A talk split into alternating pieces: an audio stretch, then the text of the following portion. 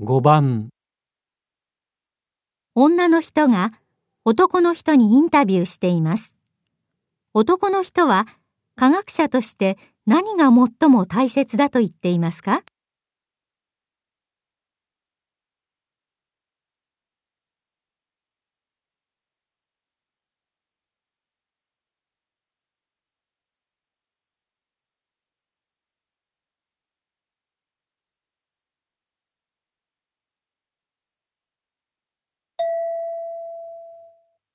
山中先生は世界的にも有名な科学者でいらっしゃるわけですが、科学者として必要なのはどんなことだとお考えですか？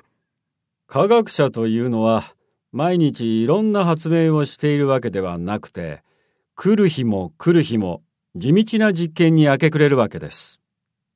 まずはその実験がちゃんとできなくてはダメですね。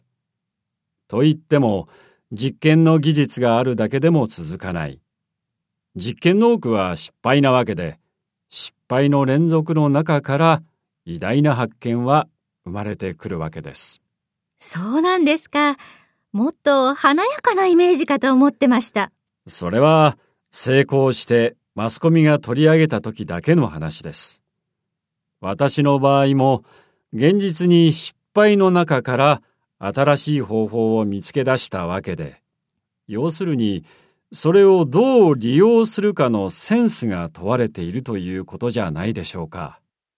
わかりました。科学も諦めないことが大事なんですね。男の人は科学者として何が最も大切だと言っていますか？